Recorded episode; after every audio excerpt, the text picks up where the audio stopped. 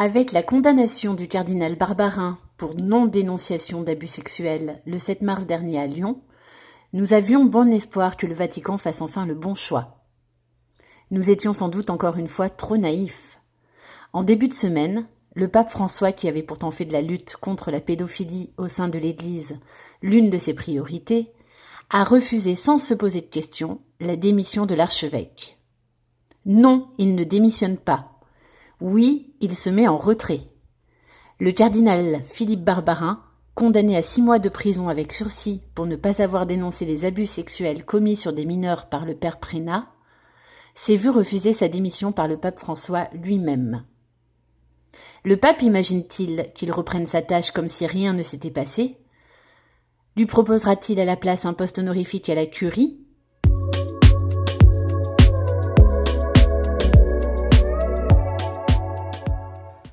Grave encore. Refuser la démission de Monseigneur Barbarin revient à privilégier l'institution au détriment de la justice à rendre aux victimes d'abus et de crimes sexuels. Où est la compassion? Où est l'attention apportée prioritairement aux petits? Où est l'Évangile? Cela vient aussi à ruiner les efforts affichés par l'Église pour lutter contre ces maux qui la gangrènent. En début de semaine, en pleine affaire Barbarin, le célèbre abbé de la Morandée, invité sur LCI à s'exprimer sur les affaires de pédophilie au sein de l'Église catholique, a eu des propos choquants condamnés par l'archevêque de Paris.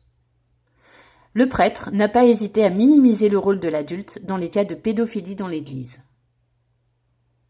Si l'Église catholique n'est pas là pour aider ces gens-là, eh bien c'est une déficience pour l'ensemble de la société.